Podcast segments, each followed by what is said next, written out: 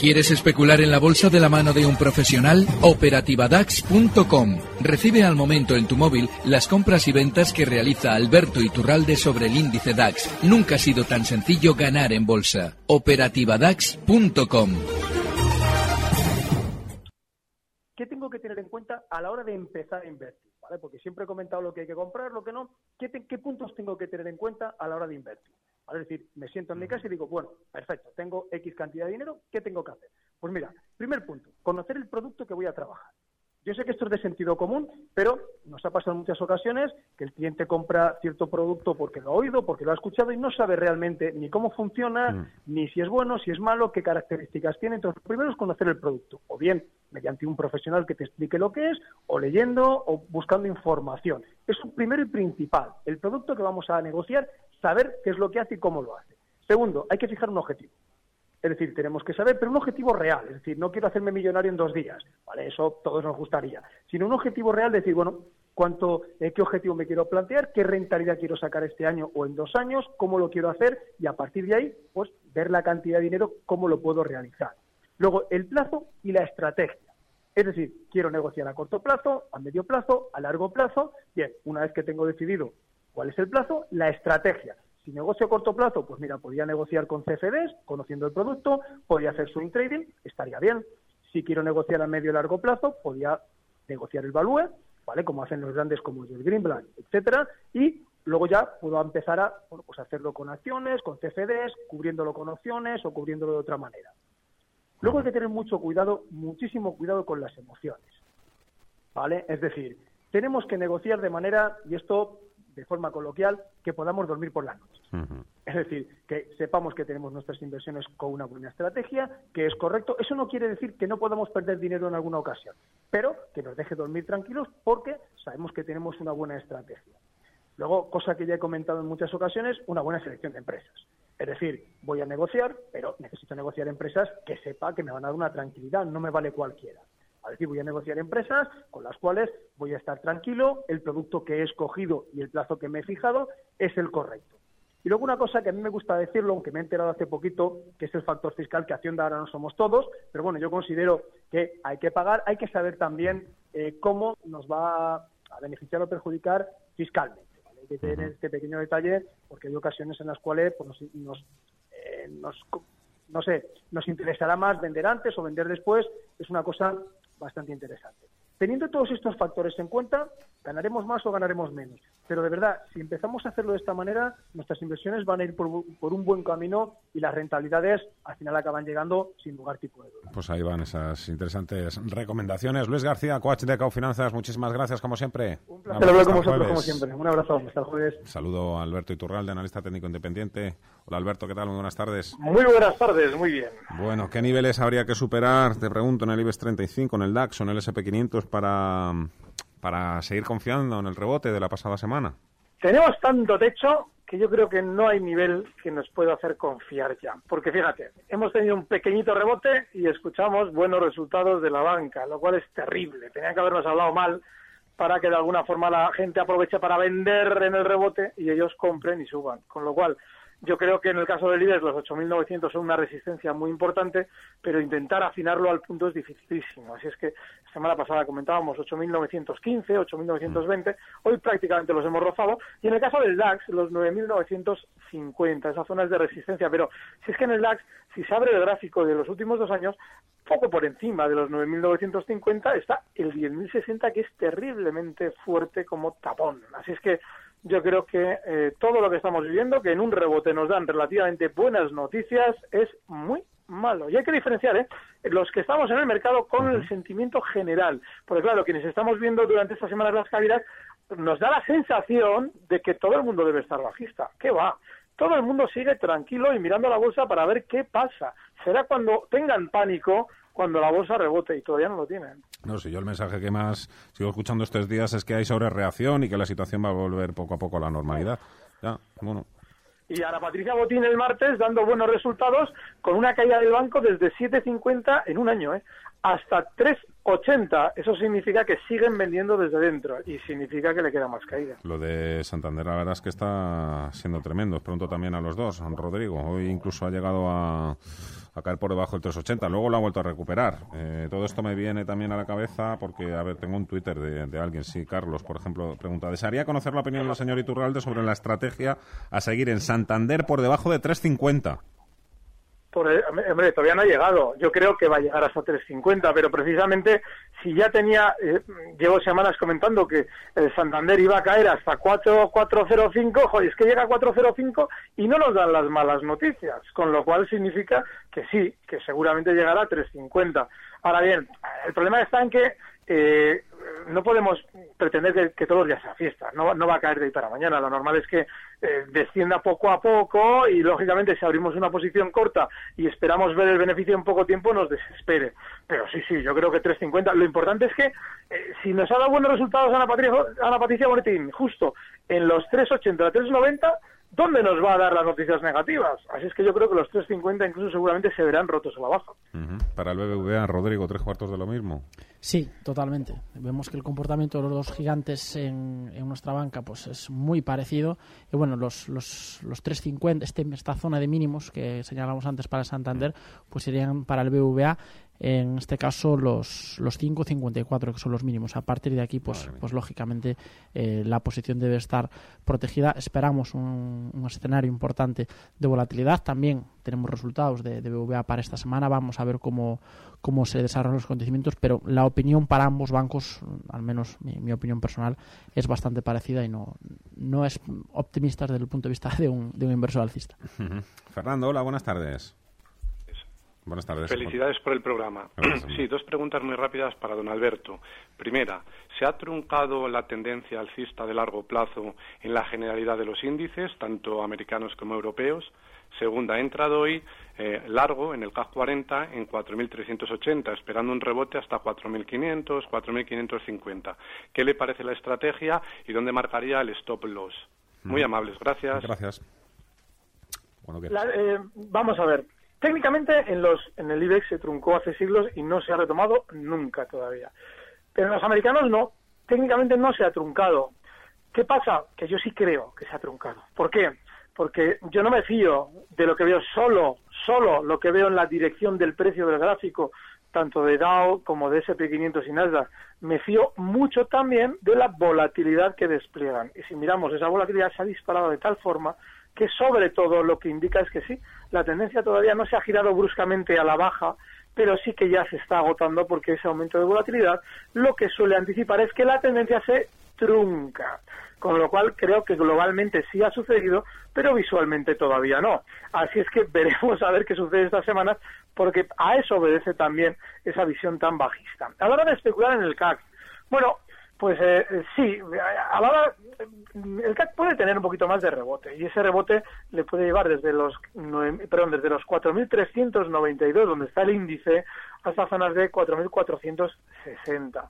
Ahora bien, los mínimos de por ejemplo, ya deberían ser un stop porque como el recorrido del alza va a ser muy discretito porque tiene la resistencia a la vuelta de la esquina, el stop tiene que estar cerca y ese stop tiene que estar en 4.340. Eh, antes de dar paso a la siguiente llamada, enseguida saludamos a Luis. Eh, primero, Día, eh, ¿mejora el aspecto técnico de, Día en los últimos días? Pues la verdad es que sí, la verdad es que está pasando ser una compañía que nos interesa bastante. Además, fijaos, ha caído bastante fuerte las últimas semanas, igual que en conjunto de toda la bolsa española, pero un poquitín menos. Esas caídas se han frenado justo en los mínimos relevantes del año 2014, niveles de 4,70, 4,75 a partir de ahí hemos tenido un rebote, un rebote interesante que justo en la sesión de hoy pues está dejando atrás esta última resistencia importante, estos niveles de 4.98, eh, 4.97. Eh, una consolidación por encima de estos niveles pues nos haría un planteamiento interesante para día para volver a verla en niveles de 5.45, 5.50, no solo día, sino todo el sector alimentario en general, Eurofoods, Viscofan, todo este tipo de, de compañías eh, mm. que, que, están orientadas tanto al consumo, pues están teniendo un comportamiento muchísimo mejor que el IBEX en, prácticamente todos los escenarios. 91 533 18 51. Buenas tardes, Luis. Hola, buenas tardes. Vamos allá. Eh, mira, quisiera preguntarle al señor Iturralde si sería un buen momento para entrar ahora en Endesa y si es aún eh, para aumentar en logista y, y, si tiene algo para la pizarra al final. Muchísimas gracias, Luis. Gracias a vosotros. La pizarra la sacamos luego. No hay prisa. Bueno, eh, lo de Endesa tiene lógica, porque el rebote que ha tenido estos días ha sido un poquito mayor, bueno, bastante mayor que el resto del mercado. Claro, también ha tenido más caída. Desde aquella publicación de el dividendo, todo el beneficio en dividendo que nos contaban en 20, había caído más que los demás. Bueno, pues sí, seguramente tendrá un poquito más de rebote. El problema está en que ese rebote por ahora no debe ir mucho más allá de forma inmediata desde los 18.06 donde cierra ahí hasta zona de 18.40, 18.45. Si estamos dentro es para salir ahí, pero yo para entrar desde luego no me fiaría de este valor precisamente por ese mm, corto recorrido. El caso de Logista. Bueno, es un valor que yo he explicado muchas veces. Cuando el mercado se revuelve y se vuelve de alguna forma eh, ya no tan alcista como en el pasado, hay que apostar con valores que tienen un historial de disidente. Mm. Viscofan lo es y Logista también lo es. Y Logista precisamente lo está demostrando durante estas semanas. Ha subido eh, prácticamente en un santiamén desde 17 hasta hoy cerrada en 19.28. Claro, es un 14% sin noticias positivas. Con lo cual, la tendencia a lo normal es que continúe al alza. Si vamos a entrar, el stop tiene que estar justo en los 18.90. Y bueno, pues sí, la pizarra algo traemos, ya veréis. Eh, Roberto pregunta en Twitter, te pedí a ti, Alberto, un precio de salida en Endesa. Yo creo que más o menos ha quedado claro. Sí, los 18.40. Y a Rodrigo te pregunta, Vinci Veolia para compra. Bueno, lo de Vinci es un, es un auténtico espectáculo. Es una tendencia alcista muy fuerte. De todas las empresas de, construcción y servicios asociados en general en, Europa, en este caso estamos hablando de, una compañía francesa, pues tiene un comportamiento muy, muy parecido. Y justo en la jornada, bueno, en la, en la jornada del viernes, si no me equivoco, eran una vez más atacados los máximos históricos, 62-45. Hoy se ha confirmado nuevamente esa tendencia, además con un cierre clarísimamente en máximos con lo cual pues lo normal es ver cómo esta compañía eh, sigue apreciándose el mercado. ¿Por qué? Porque ahora mismo, debido a la situación técnica en la que está, no hay nadie que tenga la necesidad imperiosa de vender porque nadie, eh, básicamente es casi técnicamente imposible que alguien esté comprado de, Vinci y que esté en, pérdidas. Por lo tanto, esperamos que aunque haya recortes hasta niveles de 62.50, que es la, la última resistencia importante que ahora pasa ese soporte, aunque haya ciertos recortes de muy corto plazo hasta esos niveles, lo normal es que esto continúe eh, funcionando bastante bien. Y Veolia, ¿no? Nos preguntaban también. Sí, en el caso de en el caso de Veolia, pues bueno, la situación es bastante parecida, aunque no tan exagerada. Si hablábamos antes de los 62-40, pues en el caso de Veolia son los 22 con 22, pero en este caso todavía no han sido atacados. Hemos tenido también un cierre en máximos, con lo cual lo normal es pensar, esperar que el buen comportamiento siga en las próximas eh, sesiones, pero en este tipo de subidas tan fuertes eh, lo enfocamos más al corto plazo. Esperamos a que haya una rotura, una confirmación por encima de niveles de 22.98, 22.95. Juan Carlos, hola, buenas tardes. Hola, buenas tardes. Eh, mire, yo le llamé hace unos tres o cuatro meses y cuando el IBEX estaba a 10.000 y pico ya les comenté que se podía ir a 9.200 inclusive más.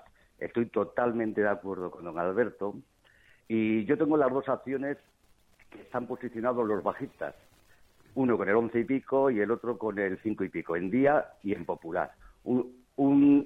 es una figura que no entiendo, porque son bajistas que alquilan, entre comillas, las acciones para hacerla caer. Entonces no sé qué, qué, sentido tiene el cuidador de una acción. Para que nos baje la acción, no lo entiendo. Y luego hacer una denuncia a Bankia de la mala de, la mala praxis que ha tenido, pero sobre todo a la CNMV y por ende al Banco de España que no valen para nada, que no protegen al pequeño inversor. De, por hecho los institucionales ya están arremetiendo contra Bankia mm. y tampoco sé cómo puede subir una acción Bankia aunque dé buenos resultados, aumenta el dividendo, cuando tiene que provisionar unos fondos de una cantidad que será más de 15.000 o 20.000 millones para poder hacer frente. hay cosas de verdad que se van de toda lógica, de toda lógica, y que seguramente tenga un rebote, pero como bien dice don Alberto, esto se va al infinito mientras sigamos teniendo la figura del que se pone bajista, porque el cuidador entonces que no esté en la acción que se vaya a desayunar, a comer, a cenar y que la deje caer hasta el fondo de los mares. Hmm. Y luego, en España, la EPA magnífica. Hay menos paro, la economía va fabulosa, todo el petróleo. Pero si el petróleo ha estado a 126 euros y no hemos tenido el IBEX eh, a 20.000 puntos. Ahora, ¿qué pasa? Que si baja a 10 euros a 10 dólares el barril nos vamos a 3.000 o 4.000 del IBEX, entonces es que hay cosas que son incomprensibles, hmm. incomprensibles. Por eso le apoyo totalmente a don Alberto y le sigo, ¿eh? Y le sigo. Entonces solamente esas dos acciones, hmm. las más bajistas del mercado, es que estoy a ver si se hunden totalmente para ver si compro Popular a un euro y días a ver si la puedo comprar a 50 céntimos. Que me hace polvo. Juan Carlos, muchas gracias. de nada. Un abrazo. Cuidadores. Sí, bueno, eh, hay que... Varias cosas, ¿no? Comentaba el, oyente. El tema de, los, de las posiciones cortas y demás, no podemos olvidar que la gran mayoría de posiciones cortas son posiciones OTC. Es decir, que porque nos digan que el que día tiene unos cortos en su capital del 5% o del 6 o del 25 no significa absolutamente nada, porque las grandes posiciones cortas están hechas OTC a través de, bancos de inversión. Mm, yo no creo ni que día vaya a bajar mucho más, de hecho lo comentamos antes, y es una acción que ofrece eh, bastante eh, buen aspecto técnico. El caso popular, pues para mí, pues seguramente sería de las de las últimas acciones que compararía del, del IBEX 35. Probablemente la veamos a un euro, como dice el, el oyente, y incluso más abajo. Por lo tanto, yo ahí sí que no, no, no intentaría meterme en, hmm. no, intentaría poner la mano en el cuchillo cayendo. Hmm. Eh, ¿Algún comentario sobre esto, Alberto? Sí. Si algo interesa al mercado en general para que un valor suba es que haya posiciones cortas.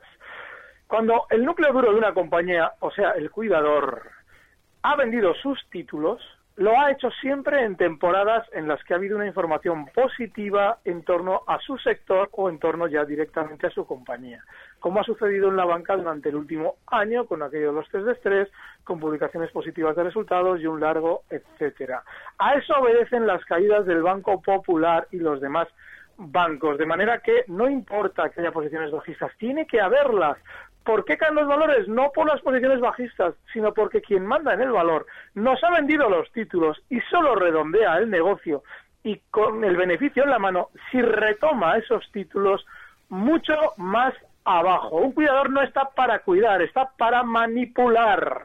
La palabra cuidador es engañosa, es manipulador y es el capital mayoritario de la compañía. Eh, Alberto, ¿qué titulares tendremos que leer en los periódicos o mensajes, escuchar de los directivos de la banca para decir ahora es cuando hay que comprar? Datos económicos negativos y no estamos recibiendo eso. Necesitamos que no nos digan, claro, ¿qué pasa? Que como van sabe, el PP sabe que se van a repetir las elecciones, lo que está intentando es recolocarse en, la salida de las elecciones. Nos dice que la economía está antes de la está, está igual que antes de la crisis, decir, cosas que solo ven ellos, los políticos. Bueno, pues necesitamos que nos digan todo lo contrario y que pase tiempo, es decir, que hayamos eh, absorbido esa información negativa, haya una especie de desilusión total y, lógicamente, el, pequeño inversor ceda ceda, se rinda y venda. Y eso necesita semanas. Si estamos todavía sin empezar con eso. O sea que fíjate tú si pueden quedar caídas.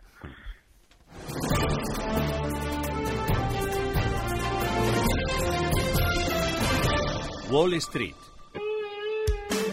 Eh, antes de ir con Wall Street, a ver, un correo electrónico de Felipe nos pregunta por una compañía de la que hablábamos muy bien, dice hace unos meses, Heineken. ¿Qué es lo que ha cambiado para que haya cambiado el gráfico y si hay que continuar en el valor? Heineken. Bueno, eh, en el mercado con respecto a hace muchos meses han cambiado muchísimas cosas. Eso, hmm. eso, eso está claro. En el caso de, de Heineken, tampoco es que sea tampoco es que haya sido de las peores compañías. La caída que ha tenido desde máximos, desde niveles de 85 euros, pues ha estado en correlación con el mercado. La semana pasada hemos visto como dejábamos atrás el, siguiente, el último nivel clave, los 77,65. Mm, no creemos que sea de lo peor ni muchísimo menos que en el mercado. De hecho, un recorrido hasta máximos con stop loss niveles 74, 70, pues creemos que, podría ser mm, bastante, bastante interesante debido a que todavía estamos en una clarísima tendencia alcista. Estados Unidos, eh, nada, se amplían un poquito los recortes, por algo. Sí, la bolsa de Nueva York eh, parece que consolida el inicio de febrero negativo eh, que ha tenido hoy, eh, sobre todo después de la contracción del sector manufacturero en China por sexto mes, que vuelve a avivar los temores a una desaceleración de la segunda mayor economía del mundo. Las eh, pérdidas, por lo tanto, se instalan y más después de conocerse también que la actividad manufacturera también se ha contraído en Estados Unidos en diciembre. Los inversores en Wall Street esperan los resultados de Google, ahora Alphabet.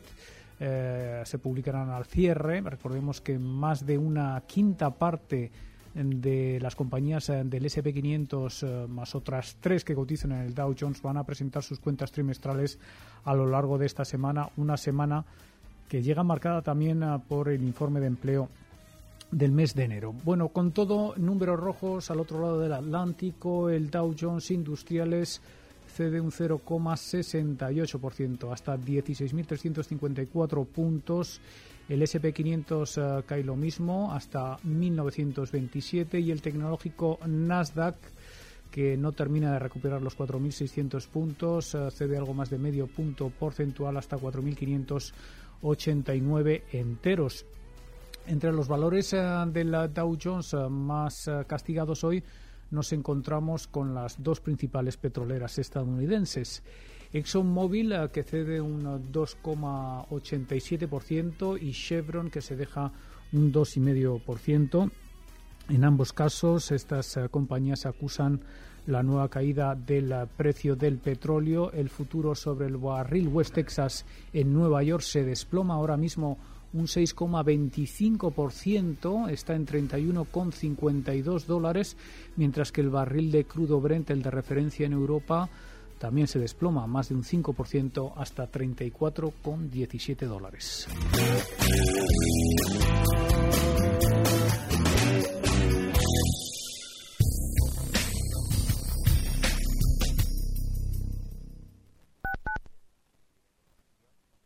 En Internet existen muchas maneras de invertir tu dinero. Por ejemplo, puedes invertir en un crowdfunding para construir una impresora 3D que imprime burritos mexicanos. Si no te lo crees, búscalo.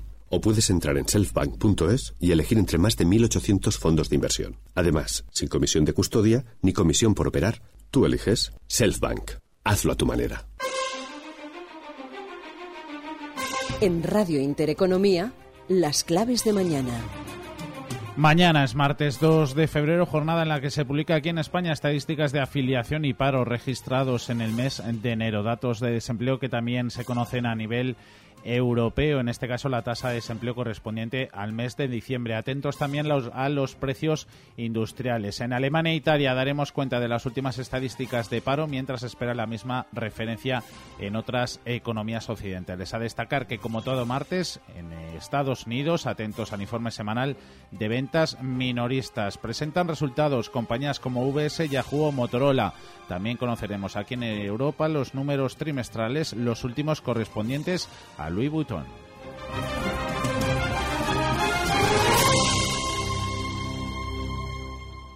Intereconomía Energía. Enciende tu vida. Sé inteligente y cambia ya tu contrato de luz y gas con un 20% de descuento sobre tu tarifa ahorro. Contrata ya Intereconomía Energía. Ahorrarás apoyando a tu grupo. Más información en el 91 193 1666. 91 193 1666. Para tomarle el pulso al país no hay que escuchar las encuestas, sino la radio. En Radio Intereconomía, El Barómetro, con Albert Castillón y Oriol Clavell, de lunes a viernes, de 12 a 2 del mediodía. Entérate de lo que otros no cuentan.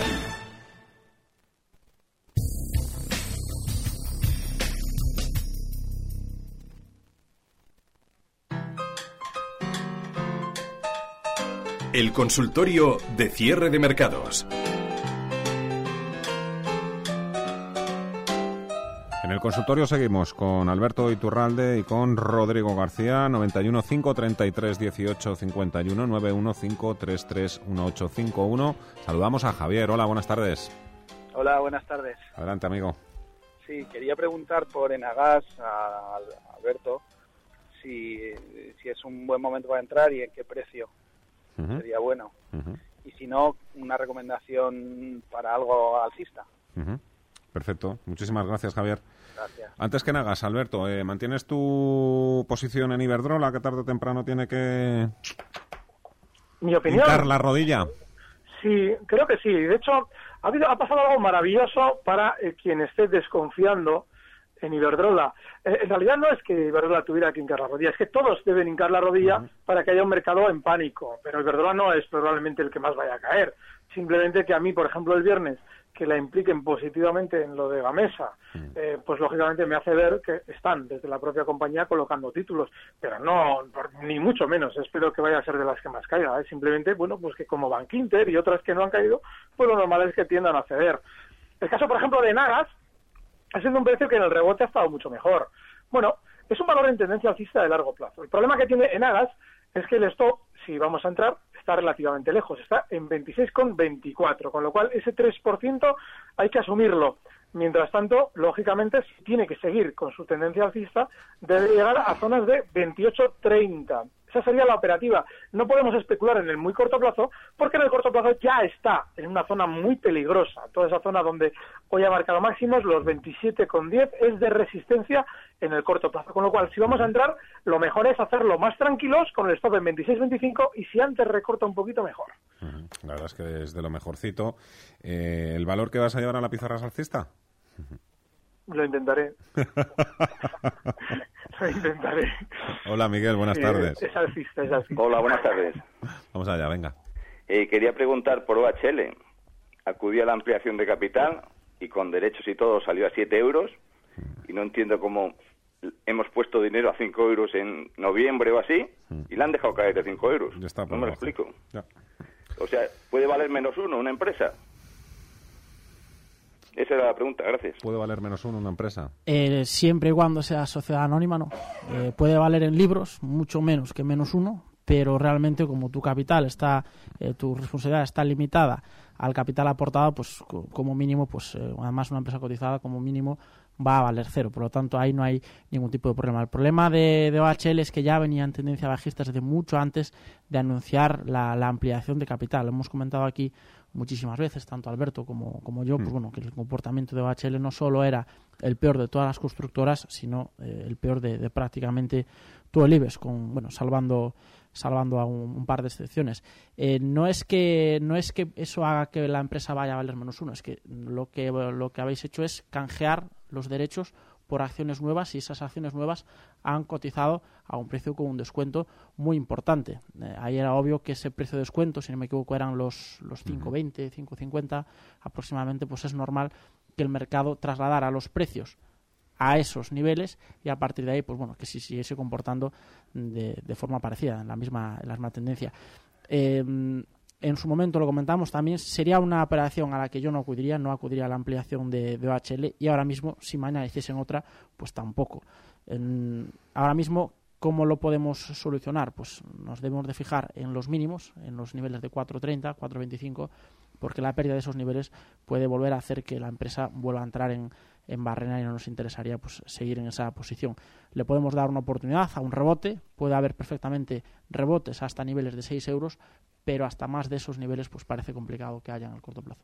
Eva, hola, buenas tardes. Hola, buenas tardes. Eh, quería ver si me pueden decir eh, en este rebote hasta dónde llegarían Eprofood y Verdrola. Vale, gracias. Perfecto, muchísimas gracias. Alberto. A mí de Verdrola no me ha gustado nada lo que ha hecho estos días, ¿eh? porque el viernes pasado, con aquello que hemos comentado de Endesa, aprovechaban para abrir ya en zonas que eran muy, bueno, eran muy claras de nuevos máximos de los últimos dos, tres años y lo recortaban además en seco. Es decir, daba la sensación de que estaban vendiendo desde dentro con relativa fuerza. Entonces, vale, no es un valor que de inmediato podamos pensar o debamos pensar que va a recortar mucho. Pero ojo, yo cualquier posición en Iberdrola tendría el stop justo en los mínimos de ese viernes, incluso, no, los mínimos de hoy, justo en 6.40, que está ahora mismo cerrando Iberdrola en 6.52, y el objetivo alcista que le podríamos fijar, si es que lo va a hacer, pues zonas de 6,70.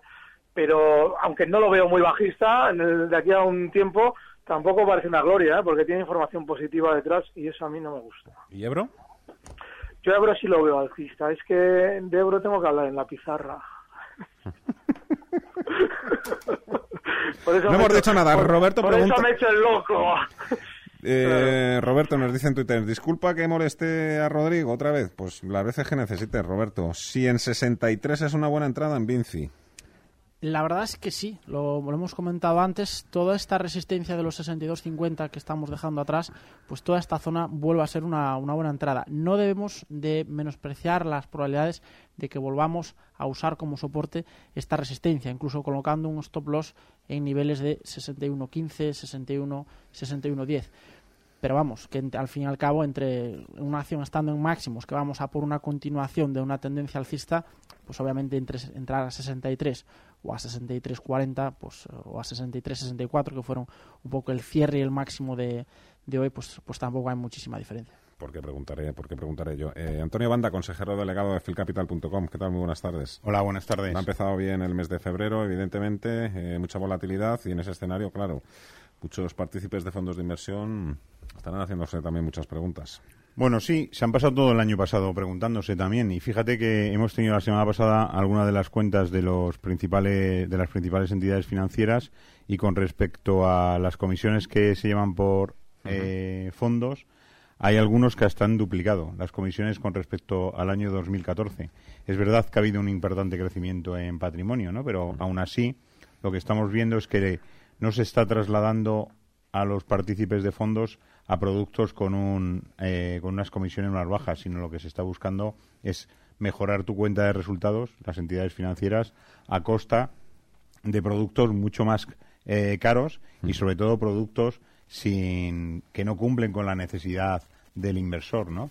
Tú lo has dicho, hay una preocupación, el mes de enero fue malo, el mes de febrero ha empezado mal, pero lo que es importante es tener claro cuál es tu tolerancia al riesgo y sobre todo eh, que esa tolerancia al riesgo implique una cartera que te asesore y que seas capaz de aguantarla, ¿no? O sea, mm. lo que ocurre con el ahorro es que te, te, tiene que preocupar, pero te tiene que preocupar con el objetivo de que cumpla tus necesidades. O sea, no puede ser que estés pensando que ahora mismo hay activos que te dan el 12% sin ningún tipo de preocupación, ¿no? lo que hablamos siempre. Los activos libres de riesgo no te dan rentabilidad. Por lo tanto, si estás en una situación que quieres sacar rentabilidad a tu inversión y a tus ahorros, pues vas a tener que coger riesgo.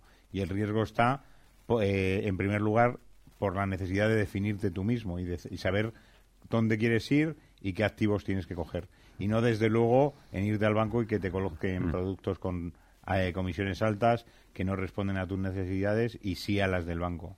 Por lo tanto, aunque el mes de febrero empiece mal, lo que hay que pensar es en el largo plazo, en qué cartera tengo que tener, qué objetivos tengo que cumplir y ahí tenemos 25.500 fondos traspasables en España que hay para todos y para todo. Fondos traspasables. ¿eh, ¿Cobra algún tipo de comisión el banco, la gestora con la que... La traspasabilidad de fondos es gratuita. que Hacienda no... Eso es lo único que no nos cobra, debe ser. La traspasabilidad de fondos es gratuita, o sea, no te tienen que cobrar nada por traspasarte de un fondo a otro. Lo que ocurre es que si te traspasan a un fondo más caro que el que tienes, el diferencial de comisiones pues va en tu contra. Mm. Y también hay que tener en cuenta que ese diferencial de comisiones fundamentalmente viene no porque sean activos o fondos mejores unos que otros, sino porque son los que le interesa a la entidad financiera. Por lo tanto, saber el, eh, el perfil de riesgo de cada uno y, y buscar asesoramiento a la hora de seleccionar los fondos de inversión, que hay muchísimas posibilidades. Antonio Banda, consejero delegado de filcapital.com. Muchísimas gracias. Hasta el próximo lunes. Gracias. La pizarra. Sacamos la pizarra. Su turno, don Alberto. Pues sí, Eurofoods, efectivamente. Y es que hay varias cosas que están bien en el mercado, pero una de ellas es Eurofoods y normalmente cuando en el pasado ha superado máximos históricos, lo tenemos cerca. Está ahora mismo cotizando en 18.26 y esos máximos históricos están en 18.60. Pues normalmente cuando los ha alcanzado ha sido en momentos o en circunstancias como la de ahora mismo. Es decir, el resto del mercado eh, bajista, Eurofus sin decirnos nada, pero subiendo. Así es que, si lo vamos a hacer, si vamos a entrar en Eurofoods, el stock tiene que estar en 18, está en 18.26 cotizando ahora mismo Eurofoods, y el objetivo alcista en la zona 18,80. Perfecto. Bueno, eh, aquí hoy traemos un habitual de esta, de esta sección, que es red eléctrica. Entrada en el punto actual, buscando los máximos de 80,92 con stop en los 71,74. El comportamiento es muy, muy parecido al que comentaba antes eh, Alberto de, de Denagas, solo que red eléctrica nos permite, con el último mínimo que ha dibujado, nos permite un stop muchísimo más interesante. Por eso está eh, un pelín quizás más interesante que, que Nagas. Por lo tanto, la subida que con la que terminaba hoy hace que dejemos atrás niveles de 75,46, se nos activa la entrada y nos sale pues un ratio de riesgo-beneficio aproximadamente de dos veces a uno, por lo tanto nos volvemos a quedar con este valor. Algo hay, algo hay, pero qué prudencia, ¿eh? fijaros en el negocio de estas dos compañías. Hola Juan, muy buenas tardes. Hola, buenas tardes. Vamos a ver, pues yo llamaba para que me dieran los analistas su opinión sobre, sobre bueno, sobre lo que ha salido estos días de, Gamesa. Pero más que soporte y resistencia, porque claro, eso no lo van a saber.